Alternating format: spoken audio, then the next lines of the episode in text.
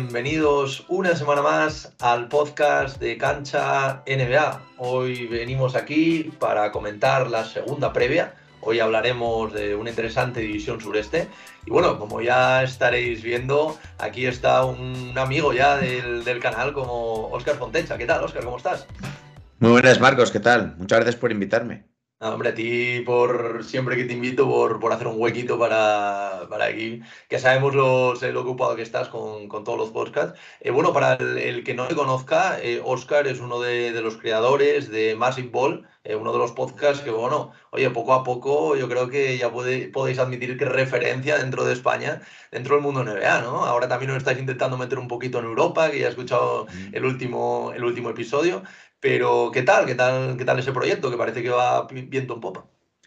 Pues la verdad que bien, pues trabajando, eh, tratando de hacer más contenido, tratando de mejorar en las cosas que peor se nos dan un poquito y sobre todo, pues como bien decías, tratando de abrir un poquito horizontes. Eh, nos gusta hablar de algo más que no sea simplemente la NBA, que ya da para mucho de sí, pero bueno, nos hemos metido el año pasado a hablar un poco más de, de baloncesto universitario, de NCA, de WNBA y este año me apetecía mucho hablar un poquito pues, de baloncesto europeo, de ACB, Euroliga, porque es un poco, yo creo que la primera toma de contacto que hemos tenido todos con el baloncesto y creo que es un, son ligas, son competiciones que tienen mucha afición, que nos pillan más de cerca y que están muy bien realmente. Y pues es uno de los nuevos podcasts que hemos eh, creado este año y la verdad pues muy contentos de, darle un poquito de cancha a todo este asunto. Y lo que tú decías, además del podcast, bueno, eh, os podemos encontrar en un montón de, redes sociales, por supuesto, sea, tanto Twitter, Instagram, hacéis, hacéis cosas muy chulas, pero aparte, una cosa que me, que me ha llamado especialmente la atención es esta guía que, que habéis soltado hace unos, unos pocos días, analizando uno por uno eh, los 30 equipos por, por divisiones y que, bueno, no te, no te voy a mentir, ¿eh? también le he echado un ojito por si podía añadir algo para, para el episodio de hoy, que, bueno, creo que, que, ha sido un análisis entre varias personas muy interesante. Eh, os lo, bueno, creo que lo retuiteé por si lo queréis echar un ojo y si no, pues eh, vais a Massive Ball y, por allí lo tenéis. Eh, ¿cómo, ¿Cómo ha sido esto? Porque crear esto, oye, es algo que yo que lo estoy preparando los episodios, es algo que te lleva mucho tiempo. Sí, esta, para que te hagas una idea, la empezamos a preparar en junio. En junio, pues yo ya un poquito tenía la idea desde hace un año de empezar a hacerla y empezamos a hacer una especie de newsletter eh, mensual, no semanal, eh, porque el tiempo no nos da para poder hacer ese contenido con tanta frecuencia. Y empezamos a realizar una newsletter semanal, nos funcionó bastante bien. Eh, nos gustaba un poquito el diseño, nos gustaba un poquito la forma de hacerlo, era un poco pues un resumen acerca de lo que había sucedido en la NBA, en la NCA, sobre todo en esas dos ligas en el último mes.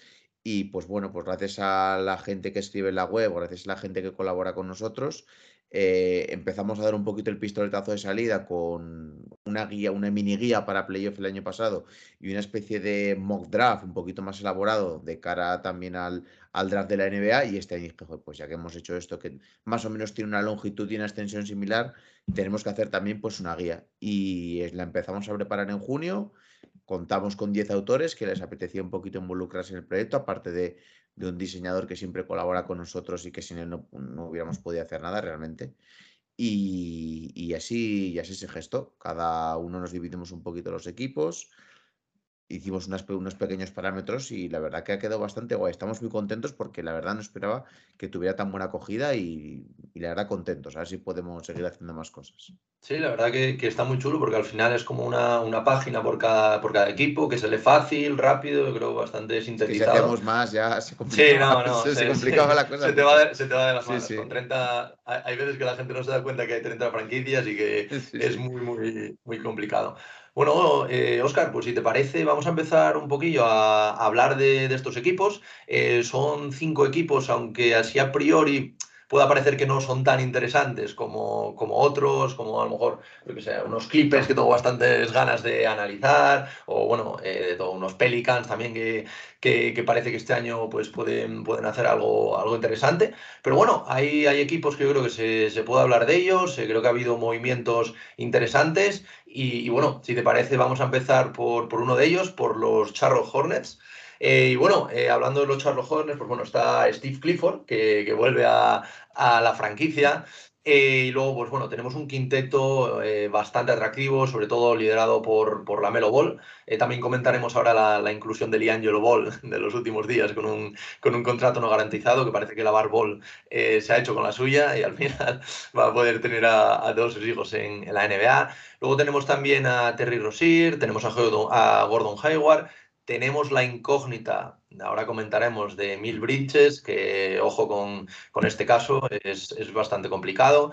Eh, sino también, bueno, tenemos por ahí a PJ Washington, interesante, eh, Mason Plumley, y luego, pues bueno, en rotación tienen jugadores interesantes como Buck Knight, del el sophomore, el, escolta que me parece que era pick 11, pick 12 del año pasado, Dennis Smith Jr., Cody Martin, Killy Uber, Jelly McDaniels, Mark Williams, que, que, también es otro de los, de los bastante interesantes, el pick 15 del draft de este año, un pivot que, vamos, aquí desde la franquicia de Charles Hornets necesitan como el comer, la verdad, veremos cómo, cómo se adapta y luego, pues bueno, otros nombres como Kai Jones, eh, bastante interesantes. Antes de empezar un poquito a hablar de estas altas, de estas bajas, de los jugadores, así a priori, viendo, viendo un poquito a estos, a estos Hornets, ¿qué sensación te dan a ti? Yo creo que es uno de los equipos que este año se va a caer. Y creo que han sucedido demasiadas cosas en la postemporada Creo que no han hecho los refuerzos que tenían que hacer. No les ha salido nada bien desde el momento eh, en, que eligieron al entrenador, en que ocupar el banquillo, porque a priori querían contratar a Kenny Atkinson. Kenny Atkinson finalmente dio marcha atrás y se volvió al staff de los Golden State Warriors. También creo que se interesaron un poquito por Mike D'Antoni, que a mí me hubiera gustado pues que Mike D'Antoni hubiera estado un poco de, entrenador en este equipo, de mentor de, de, de la Melo Ball. Y es un equipo que el año pasado era muy atractivo de ver, era un equipo pues muy ofensivo, pero que atrás no defendía nada, era un equipo que metía muchos puntos y que apetecía ver, pero a mí este año ya me da un poquito bajón. Si los dos años anteriores no lograron dar ese último paso con la presencia de jugadores veteranos, no hicieron los refuerzos en la pintura adecuados para eh, pues dar un poquito ese paso y darle más solidez al equipo. Si no ficharon si no tienen ese último paso para meterse en playoff, a mí este año me da mala espina con la subida que está teniendo el este y con un poco la emergencia de otros equipos también jóvenes que les van a dar bastante guerra. Y creo que es uno de los que, pues, que va a bajar y que su récord va a ser peor que, el año pasado. El año pasado creo que son décimos, se meten en playoff por los pelos, pero yo creo que hay otros equipos que les pueden superar.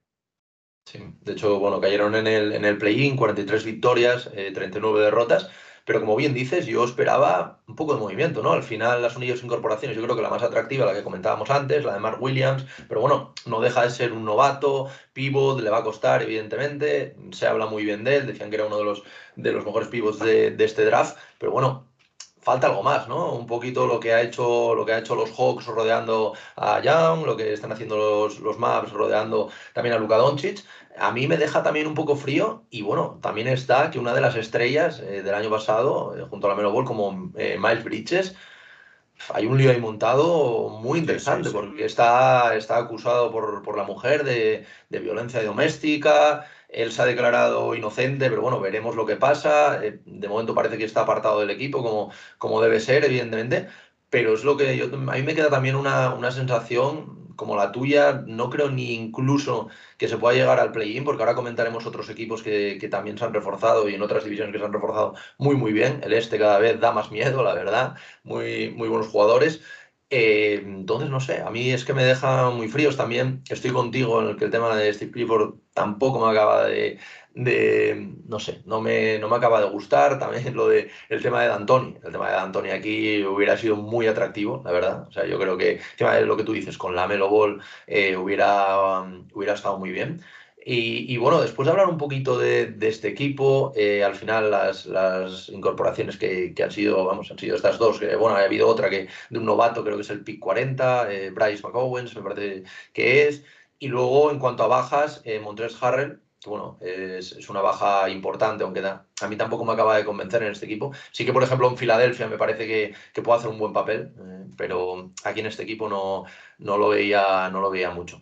Eh, te voy a preguntar, ahora antes de pasar a la siguiente franquicia, el análisis, dame un techo y un suelo de, estos Hornets. Si no hay algún movimiento más, que puede que, puede que lo veamos, porque hay varios jugadores que son expiring. Tienes el contrato de dos años por, por 60 millones de Gordon Hayward, que vete a saber qué sucede ahí. Si no hay algún traspaso, porque vas a tener la pasta que le puedas haber dado para Miles Bridges, yo creo que este equipo pues está, pues su techo es pelear por play-in y, y calla, y calla. No obstante, sí que espero pues una, una explosión de la Melo de, pues, de mejorar bastante sus estadísticas, de coger un poquito más de jerarquía, más puntos, más asistencias, más presencia ¿no? en, en, el equipo y eso sí que me apetece verlo. Pero, por ejemplo, los Knicks yo creo que les van a superar o están en, el deber de superarles en la clasificación. Sin duda, sin duda. Bueno, pues dejamos un poquito de lado a estos Charlotte Hornets, que bueno, como, como vemos ni a ti ni a mí no, no le damos eh, muchas papeletas este, este año. quedarán ahora. claro, no, no, seguro. La, verdad que el año pasado yo, yo disfrutaba muchísimo viéndolos, ¿eh? sobre todo en ataque, porque luego sí que es verdad que en, en defensa eran, era un agujero negro.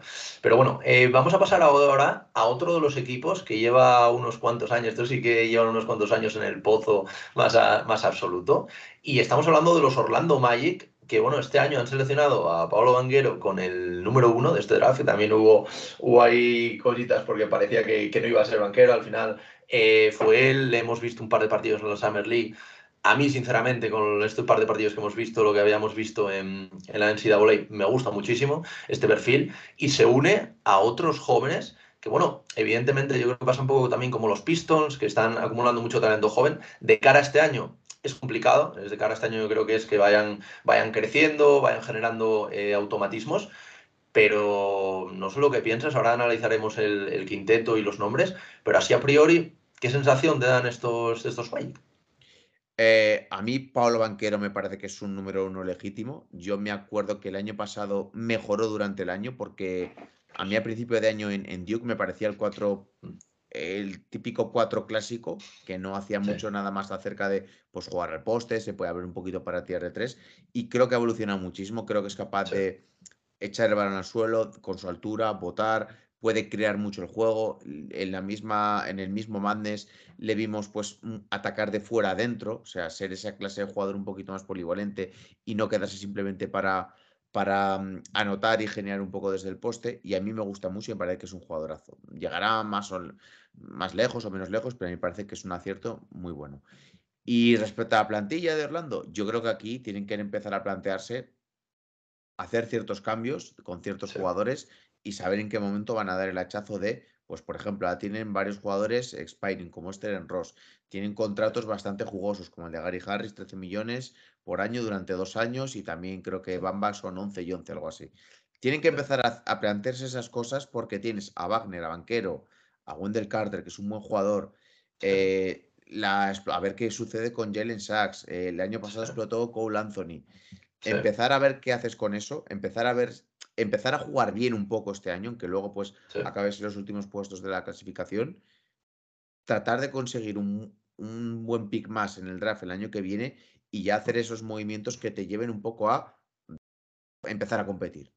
Porque este equipo tiene demasiado talento, demasiados buenos jugadores. Para mí, demasiados jugadores jóvenes, porque ahora vuelve Jonathan Isaac después de dos años sin jugar.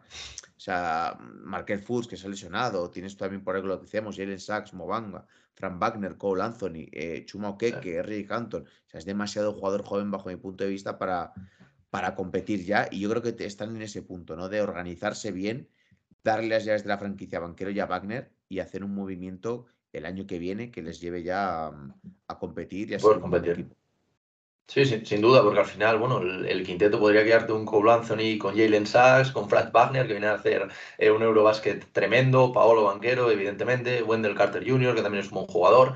Eh, bueno, tenemos el Hot Hampton, por ahí a Terrence Ross también, eh, Jonathan Isaac, que veremos cómo vuelve, Mobamba, Gary Harris, lo que tú comentabas, contratos interesantes, un poquito también para añadir esta experiencia, un poco como el movimiento que hizo el otro día Detroit, por ejemplo, trayendo a Bogdanovich, que es estos jugadores que, bueno, te dan un poquito de, un poquito de experiencia que, pueden venir bien y aquí yo creo que tienen muchos activos y sobre todo si el año que viene tienen otro pick más, porque pueden añadir muchísima calidad más al equipo.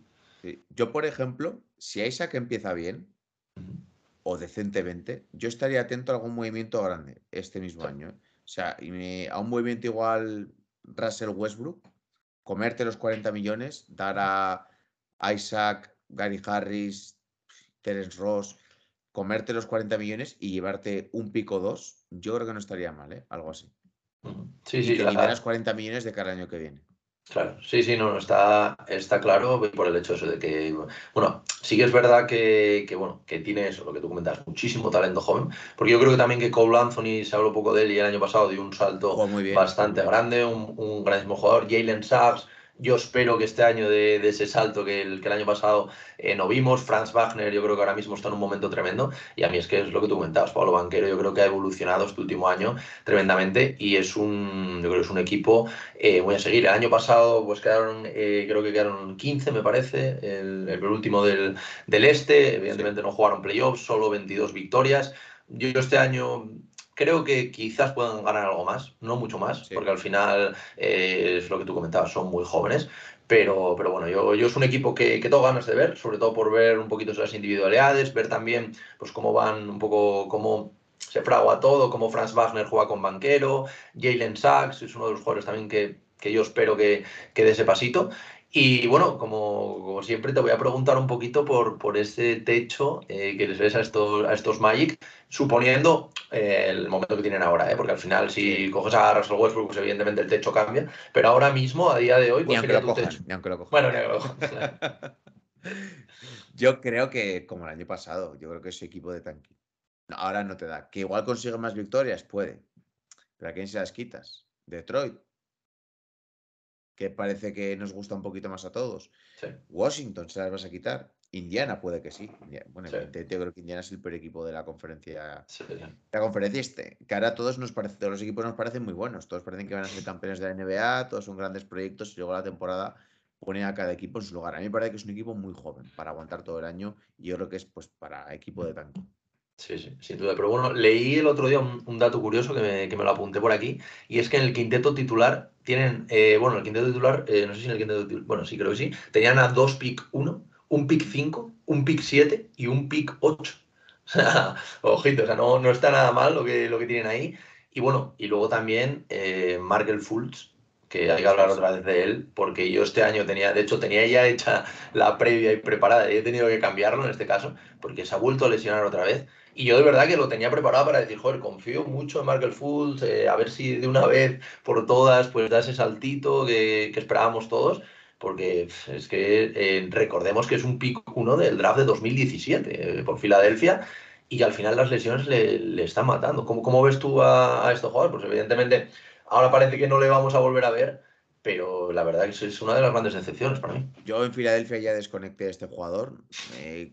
Tuvo el problema de la lesión del codo, que no podía desarrollar bien su tiro.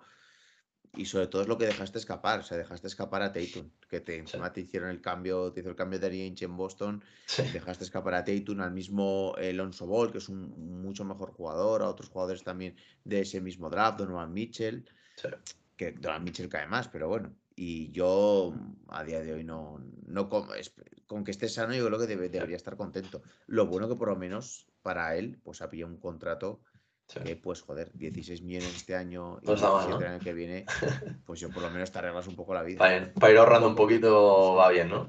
sí, sí. Bueno, Oscar, eh, vamos a pasar al, al siguiente equipo, si te parece. Y vamos a hablar de los Washington Wizards, entrenado por Wes Andel Jr., también otro, otro equipo que, que tiene su miga. Eh, bueno, hablemos de un quinteto titular, eh, por lo que he leído, pues un poquito con Monte Morris, eh, Bradley Bill, Will Barton, Kyle Kuzma, que no olvidemos que está por ahí, Kristaps Porzingis, que también veremos el, el, nivel al que está, y luego, pues bueno, en cuanto a rotación, tienen algún nombre interesante, como Deron Wright, está también Advilla, que tengo ganas de, verle, Corey Kisper, que también está en este segundo año, Rui Hachimura, Ty Gibson, Isaiah Todd, pues bueno, tienen nombres interesantes, evidentemente no a la altura de un Bradley Bill, que parecía que, bueno, al final, de hecho, ha, renovado, creo que no sé si eran 250 millones o una barbaridad así, cinco años, o sea que ya ha firmado el, contrato de su vida. Eh, muchos, bueno, le, situaban y le situaba yo también eh, fuera, yo pensaba que iba a intentar un proyecto ganador porque no sé cómo lo verás tú, Oscar, eh, pero vamos, esto yo creo que dista bastante de un proyecto ganador, aunque, bueno, tienes nombres interesantes como el de Porzingis, tienes a Kyle Kuzma, tienes a Vidya, tienes a Corey Kisper, tienes nombres interesantes. pero no creo que, a la altura de, competir. No sé cómo, lo ves. A mí, me da mucha, a mí es un equipo que me da mucha pereza. Me da mucha pereza. a mí, no entiendo la decisión que toman con, con Bill. Yo estoy rajado mucho, no me gusta nada. No entiendo que le des un contrato máximo, un super máximo a Bradley Bill y ya no es la pasta, que es este año 43. 23-24 es 46. 24-25, 50. 25-26, 53 y 26-27, 57 millones en una player option. Es que le das plenos poderes para incluso vetar un propio traspaso al que él se refiera. O sea, es, es Mbappé en Washington, básicamente. y no entiendo que a un jugador que es un muy buen jugador, sido uno de los mejores escoltas de la liga, ha sido algún año máximo anotador o segundo máximo anotador en la NBA, pero es un jugador que no crea para los demás, que no es líder, que no genera para los demás, que no te va a llevar a una cota más alta, le des este contrato y esa capacidad de mando. O sea, hubiera entendido si hubiera, si hubiera sido John Wall y no se hubiera lesionado, que le hubieras dado un contrato del estilo, ¿no? Porque John Wall, para mí, era un mejor jugador, por ejemplo, y te hacía jugar mejor al resto del equipo, te involucraba más a los demás jugadores y podía contagiar a los demás pues, de, de una competitividad. Pero tu techo es play-in, playoff quizás, primera ronda, listo, con este jugador. Y lo peor de todo es que no tienes mal equipo, porque bueno, pues tienes a Porzingis. bueno, han, hecho, han, hecho dos buenas incorporaciones con Will Barton, Montemorris, me parecen dos nombres eh, que están bastante bien, pero claro, no a la altura de Davis, que es un buen jugador. Tienes por ahí a Daniel Gafford, que a mí me gusta como pivot, y estás abocado a una mediocridad de unos cuantos años en la liga porque no vas a ser lo suficientemente bueno para competir ni lo suficientemente malo para tanquear. Entonces, yo si fuera de Washington estaría muy cabreado, lo digo de verdad. sí, sin duda. Aparte, aparte, aparte vienes de, un año, del año pasado, que no, no jugaron playoff, ni siquiera se clasificaron para el play-in, 35 victorias y 47 derrotas, eh, los 12 de, su conferencia. Y, y, bueno, ya lo adelantabas tú un poquito este techo. Yo es que sinceramente, viendo cómo está el este, yo firmar un play-in, yo, yo lo firmaría ya. O sea, y, y, es que no les veo pasando este play-in. O sea, yo la verdad que me parece muy complicado, es lo que tú dices, a mí es un equipo que me deja muy frío, porque sí que Bill es un jugador que, bueno, que apetece ver, pues bueno, eh, ver a ver cómo evoluciona Kristaps Porzingis, pero no es un equipo, tampoco le veo demasiado profundo, eh, no le veo que tenga ese, armador que, comentabas tú antes, que, que podías tener con Wall, que sí que te podía dar eh, ese pasito para, para poder acceder a los playoffs. Entonces, no, no sé, no sé. A mí también me dejó muy frío, 250 millones me parece una absoluta barbaridad para, un jugador como Bill, aunque, como tú dices, es un grandísimo jugador y un muy buen anotador. Pero claro, es que 250 millones, eso tiene que estar reservados para... Los mejores. Eh, te, te, diría top 10. Eh, y no creo que esté, vamos, no creo. Bueno, para mí no está. No, no, es que allí hice la cuenta y nos podía salir Bill en un top 25 o 30, algo así. Claro, claro, 24, depende, ¿no? Es que, a ver, e, e, es, muy complicado hacer un top, obviamente, pero claro, es que hay, hay unos nombres que evidentemente tienen que estar por delante del suyo. O sea, 10 se te ocurren ahora mismo de carrerilla, eso seguro. Sí, sí, sí. O sea, que... en, un 10 ni de broma, ni en un 15. En un 10 ni de broma. Ni en un 15 tampoco. como mucho te podría discutir un 20, un 20 a lo mejor... Claro, se podría meter, habría, que Ahí lo estarías comparando en un 20 con jugadores como Middleton, Jalen Brown, eh, Harden ahora mismo con lo que es, o sea, ese tipo de jugadores lo estarías comparando. Y sobre todo es que tienen jugadores jóvenes que no, no se sabe cómo están desarrollando, como Hachimura, Andilla, mm. a ver qué sucede con Johnny Davis. Fichas a Will Barton, que es un tirabolas, que se las va a tirar todas. Tienes a Kuzma, que es lo mismo, es un jugador que está en ese punto medio que si se le pasa el arroz o no. Por Zingis, que viene de todo lo que viene de Dallas y con todo el tema de, lesiones. Entonces, no, entiendo, no entiendo muy bien a qué están jugando porque hace dos años se meten en playoff, pero se meten en playoff por Westbrook. Westbrook le da igual con dónde juegue, que tira para adelante y, jugó muy bien ese año. De hecho, Westbrook que fue hasta candidato a MVP hace dos años. Sin duda, sin duda. Nada, es un equipo que da mucha pereza. ¿eh? Sí, sí, pereza y, frío. A mí, a mí, sí, a mí, a mí muy frío, muy frío, muy frío, ahora. Pero bueno, vamos a pasar ahora al siguiente equipo, que este equipo sí que ya más cositas escalar. De hecho, los dos que nos quedan, yo creo que son dos equipos muy interesantes. Y vamos a hablar de los Atlanta Hawks, que bueno, el año pasado quizá fue un poco de decepción por lo que nos venía acostumbrado ya del, año anterior de, de unas finales de conferencia, pero es un equipo que aquí sí que, como hablábamos antes, ha hecho un all yo creo. Eh, ha, ha, cogido, sabía que tenía que rodear a Trey Young y ha hecho un movimiento por Junta Murray, que bueno, te puede gustar más, te puede gustar menos, pero es un jugador que va a aportar. Veremos también cómo se complementa con él, pero es un jugador que también te da defensa, que estos Atlanta Hawks lo necesitaban. Y bueno, ahora mismo te sale un, quinteto con Trey Young, con Junta Murray, con DeAndre Hunter, con John Collins, Clint Capella muy interesante, muy, muy interesante. Y también tienes en, la rotación a figuras interesantes como los hermanos Holiday, Justin Holiday y Aaron Holiday. Eh, tienes a Bogdan Mondanovic, tienes a AJ Griffin, que es el pick 16 del draft, que a mí me parece muy interesante y tengo muchas ganas de ver también cómo, cómo lo utilizan ahí. Tienes, claro, está, la verdad que es un, anotador que, creo que les puede venir bien. Veremos cómo, cómo se adapta la liga. Luego también tienes nombres eh, como Onyeka Gongu, eh, tienes a Frank Kaminsky, Chris Silva tienes un equipo que así a priori el quinteto titular a mí me parece muy bueno y tienes piezas desde el banquillo que yo creo que pueden aportar. ¿Cómo, cómo ves tú a estos Hawks? La primera sensación que, te dan después de, estos movimientos. A mí me gusta que los equipos quieran competir, que arriesguen y que hagan movimientos como el de Deontay Murray. Ahora bien, yo tengo dudas a priori de cómo va a funcionar esa pareja, ¿no? Eh, de Deontay Murray Trey Young. Porque eh, el, líder indiscutible y el que tiene que decir lo que sucede en la franquicia Estrellón porque es un jugador buenísimo. De John T. Murray, el año pasado brilló mucho teniendo todo el tiempo el balón en sus manos, ¿no? Y por eso fue incluso All-Star. Eh, sí. que es cierto que en, años previos ya había sido incluso algún año el defensive, primer quinteto, segundo quinteto, ya no recuerdo. Eh, pero tengo dudas un poquito del encaje, si simplemente se va a conformar con ser un escudero o va a querer un poquito más de balón. Y luego, pues yo creo que las cosas aquí están un poco en, sobre todo, sí, de Andre Hunter no se lesiona. A mí me parece que este equipo tiene un techo pues, de poder pelear un top 4, top 5 en, el, en el este. Ah, y a ver un poco la evolución de Okongu, ¿no? Cómo se complementa Okongu con Capela. Yo creo que Okongu tiene que empezar a dar ese paso porque Capela yo creo que está un poquito ya más pasado. De nuestro jugador se basaba mucho en su físico y su físico ya no es como antes. Okongu yo creo que tiene que empezar a ser más jugador, a tener un poquito más de paciencia, a saber un poquito medir los tiempos. Ya sabemos que los interiores también maduran un poco más tarde. Y a priori, si el equipo funciona bien, si están concentrados, deberían, pues eso, pelear por cuarto, quinto puesto, pelear por ventaja de campo. Ahora bien, el año pasado, la primera semana, Trey Young dijo que le aburría la temporada regular. Sí. Entonces hay que medir. Luego, en el play-in hizo lo que quiso eh, y se sobrepuso a, creo que fueron a Cleveland y, a los propios Hornets, no, si no estoy mal equivocado. Sí, sí, Hornets. Y, luego, y luego en el playoff fueron, arrasados por Miami. Pero es un equipo que tiene piezas jóvenes y que podría funcionar bastante bien si están concentrados, bajo mi punto de vista.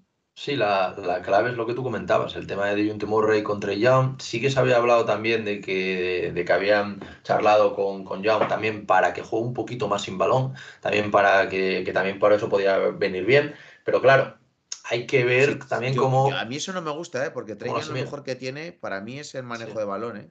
Sí, sí, sin, duda. Lo que pasa es que hablaban un poco también de aprovechar un poco como hace Carry, ¿sabes? De, no subir tanto el balón, pero claro, Carry es Carry y, y aún es aunque es buenísimo también. Pero bueno, habrá que ver cómo es el encaje. Para mí es, fundamental, obviamente, eh, cómo vaya a ser este encaje para, el futuro de, de Atlanta. Y te quería preguntar por un jugador que a mí también me deja un poco frío.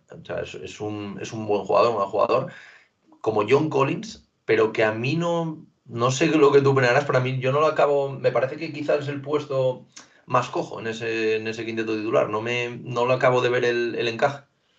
A mí siempre me ha gustado, pero es muy regular, lo reconozco. Es un tío que es muy regular, que me parece un cuatro clásico, que mm. puede hacer un poquito de todo, que cuando quiere puede ser físico, que puede meter los tiros, pero claro, es lo que decimos. Mm, tuvo aquella sanción, creo que fue por, por, por, marihuana, me suena.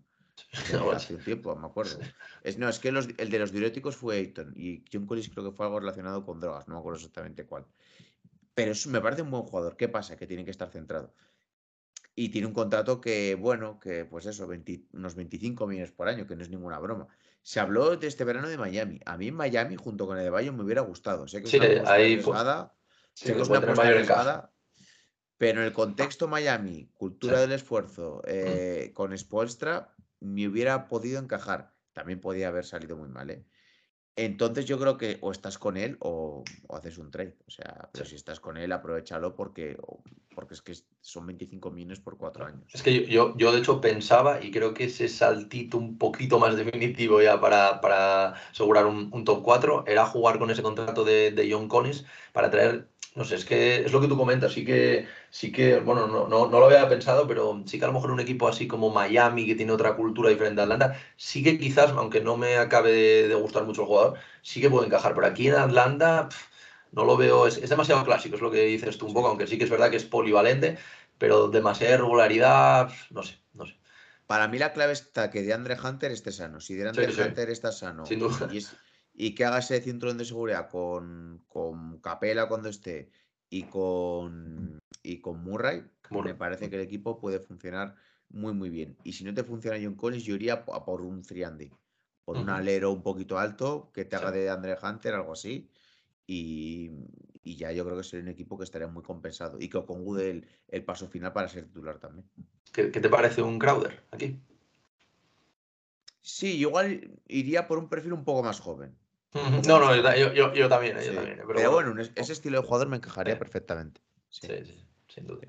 Y bueno, ¿dónde pones tú el techo y el suelo? Yo creo que el techo será un top 4, ¿no? Del, este, que, va a estar muy complicado, ¿eh? Porque hablamos, de, hablamos de top 4, pero ojo, para entrar en ese top 4. ¿eh? Yo, yo los había metido más o menos como sexta posición. Es que el top 4 me da bastante miedo. Sí. Yo creo que su, a lo máximo que pueden aspirar es un, un cuarto, tercer puesto entendiendo que, por ejemplo, Miami haga, perdón, eh, que Milwaukee se relaje mucho, que Miami caiga, que Boston pueda caer, que Boston también tiene mucho jaleo. Eh, pero yo creo que su posición real será, pues eso, quinto, sexto, ¿no? Peleando con Toronto, con Chicago. Es que está también Brooklyn, que ni, ni, estamos hablando de ellos. claro, claro, claro.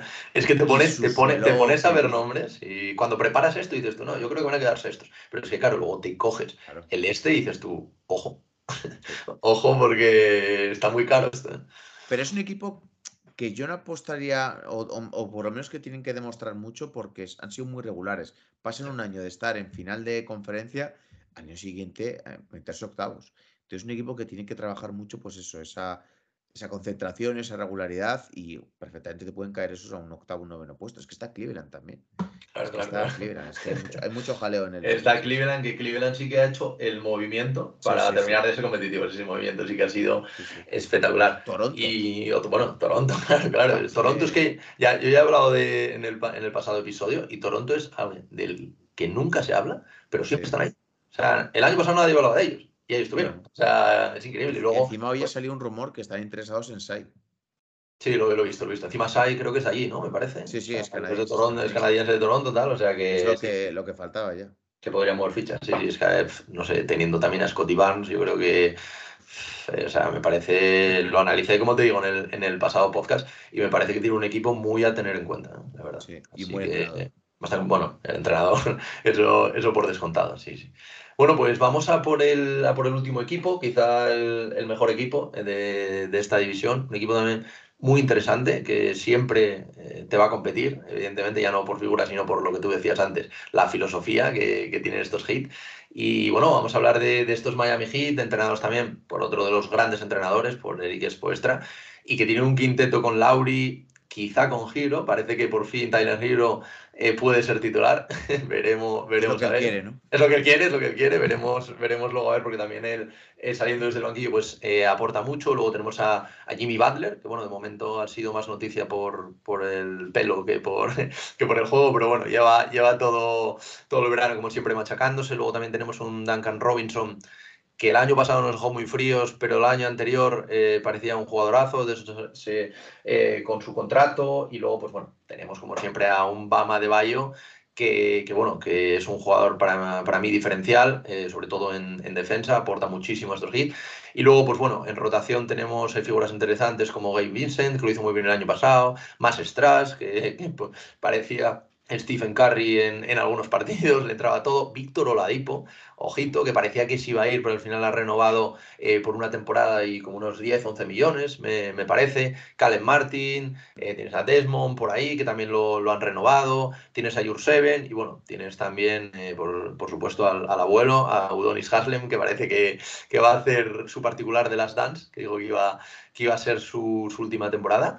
Eh, ¿Qué te parecen estos hits a priori? Porque sí que es verdad que en cuanto a incorporaciones, eh, creo que son eh, dos novatos y Marcus Garren me parece que es, el bueno, novato del que se ha hablado, Nikola Jovic, el otro Darius Days, pero bueno, son dos novatos que así a priori no van a tener mucha importancia, entonces el equipo es un poco lo que tenían el, el año pasado eh, eso sí, sin perfiles como el de eh, Marquis eh, Morris, se ha ido también Jamont Smart, se ha ido PJ Tucker, que aquí es donde. Ahí es donde, ahí es donde duele. Eso, lo quería dejar para el final también para que, para que comentemos un poco, porque al final mantienen el equipo del año pasado, que a priori, pues bueno, te tiene que dar para luchar por todo. Pero pierdes un perfil como PJ Tucker, que lo gana Filadelfia, que es un competidor además dentro de tu propia conferencia. ¿Cómo ves tú, cómo ves todos estos hits?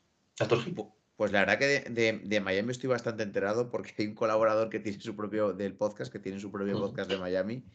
Eh, el calor de Miami, por si le queréis seguir. Y estoy, me sale ya Miami por las orejas. me sale Miami por las orejas. Y es la opinión que los mismos fans de Miami tienen, que ha sido muy decepcionante, ha sido horrible la, la postemporada en por el tema Kevin Durant. El tema Kevin Durant y un poco en menor medida Donovan Mitchell es lo que ha aplacado un poco pues el que haya podido haber o no haya podido haber movimientos. Pues yo creo que Riley esperó hasta el último momento para ver si lo podía hacer. Creo que nunca estuvo sobre la mesa porque creo que no tenía tanto que ofrecer. Hmm. Eh, podía meter a Deballo, pero no lo querían no dar.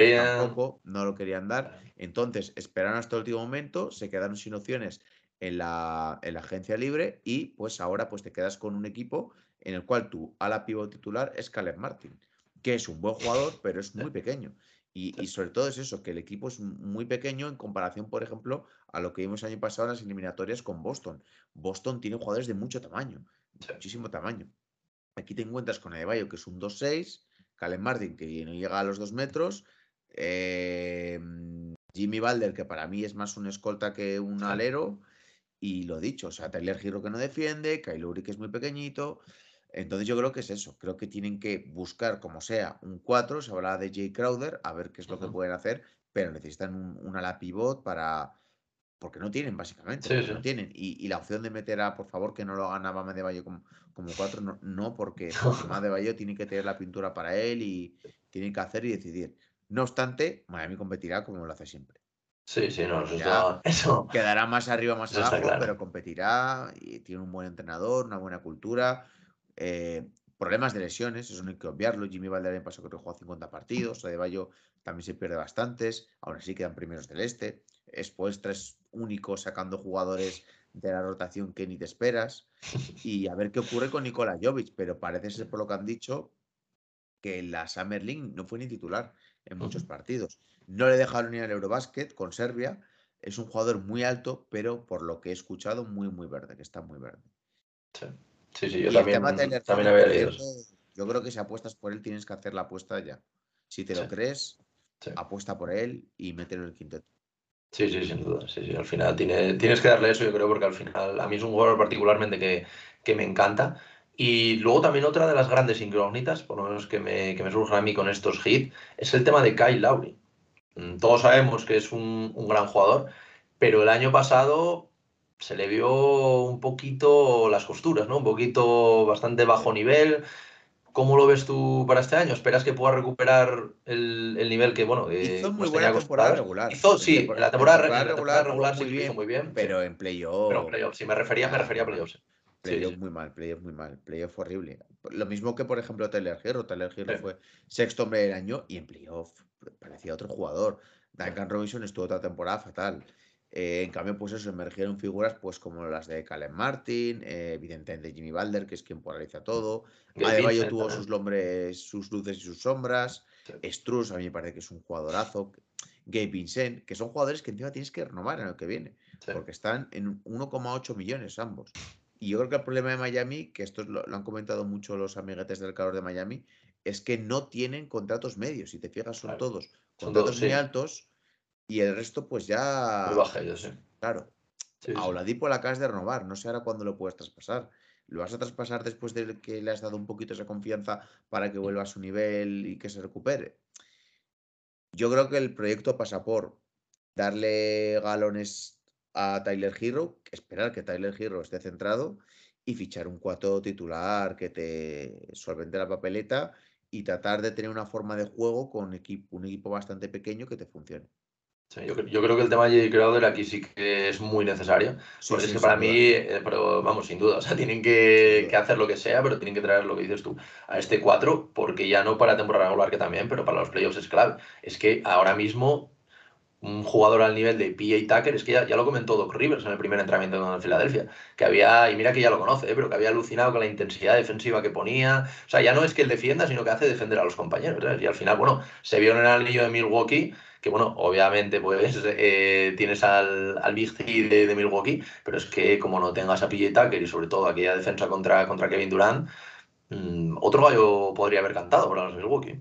Que es un jugador que te da mucha polivalencia, que te da pues esa versatilidad de los quintetos, que te hace pues que puedas tener igual un base o un aler un poquito más débil, que porque, porque sea, tenga otra especialidad, y eso es lo que te hace pues la posibilidad de, de ser más efectivo al final y de ganar. Sí, eh, bueno, y, con su tiro para, abrir también la pintura, la verdad que, es un jugador que a mí me encanta, eh, ya, lo, ya lo haré en su día de, los Philadelphia 76ers cuando me toque analizarlos, pero también a mí es un equipo que creo que se ha reforzado muy bien y después de ver los 46 kilos abajo de Harden, ya, ya, ya primeros del este, eh, Filadelfia. No, no, yo, yo, no tengo dudas. Yo, yo, yo es un equipo que, o sea, yo a Harden lo veo muy bien, ya no solo por, no solo por el peso, pero yo creo que, bueno, todo lo que he leído ha sido que ha estado entrenando eh, todo, todo el verano, que no lo había hecho nunca, y yo creo que, que este año es uno de los equipos a batir, sin duda, en el, este. Y bueno, Oscar, eh, eh, después de, de, analizar ya estos cinco equipos, sí que te voy a pedir para finalizar el episodio eh, unas, unas predicciones de, estos cinco equipos, como primero, cómo ves que quedarán entre ellos, por ejemplo, Miami primero, bueno, te digo la mía, Miami primero, después eh, Atlanta, después eh, meto a Charlotte, después a Washington y después a Orlando. Y luego, más o menos, ¿dónde los ves? ¿En qué posición ves a, a, cada uno de estos? Yo meto primero a Miami, luego a Atlanta, luego voy a meter a Washington, luego voy a meter a a Charlotte, a Charlotte y luego, sí, a Charlotte y luego Orlando. Está complicado. ¿eh? ¿Y, dónde ves, por ejemplo, a los, a los hit de posición general en esta conferencia este? Yo creo que los hit acaban quedando cuartos, quintos, más o menos por ahí. Estos naturales es quinto, es quinto. Quinto. quinto Porque, claro, ¿dónde metemos a Brooklyn? Brooklyn no, no espero otra, otra como el del año pasado, pero vaya, igual es que ya. Igual es que es lo que debería ser, pero yo creo que Miami cuarto, quinto eh, y el resto no los veo, los veo fuera de playoff y de play-in. O sea, como eh, a los Hawks también. Bueno, perdón, Atlanta. Hawks no, vale, vale, vale. vale Atlanta le veo pues en un sexto, séptimo puesto. Sí, sí. Sí, y el resto quizá play, yo, yo quizá los metería play-in por arriba, porque analizando ahora los equipos que hay, va a estar, va a estar complicado. Bueno, Oscar, pues nada, oye, muchísimas gracias por, por, haberte pasado otra vez por aquí, por el, por el podcast de, de, Cancha NBA. Ya sabes que, bueno, que, me encanta que te vayas por aquí a comentar un poquito eh, sobre, sobre NBA, que al final es lo que, lo que nos gusta. Y nada, yo creo que ha quedado un, un episodio muy chulo, un buen análisis de estos cinco equipos. Y nada, ya nos quedan solo 20 días para, empezar la NBA, por fin, que llevamos mucho tiempo que, es complicado ¿eh? generar contenido en, temporada baja, eso se tiene que, la gente lo, se tiene que, dar cuenta. Y nada, que muchísima suerte en el, proyecto de Masipol, que bueno, yo sigo prácticamente desde que, desde que empecé en esto, ya, ya, lo, ya lo sabes, llevamos ya un, un tiempillo hablando. Y, nada, eso, que, que muchísimas gracias por haberte pasado, Oscar. Nada, muchas gracias a ti por haberme invitado y para lo que queréis, ya sabéis, siempre dispuesto a charlar un poquito con todos, con toda tu audiencia, contigo y, de lo que sea, lo que haga falta. Perfecto, pues un fuerte abrazo, Oscar. Un abrazo.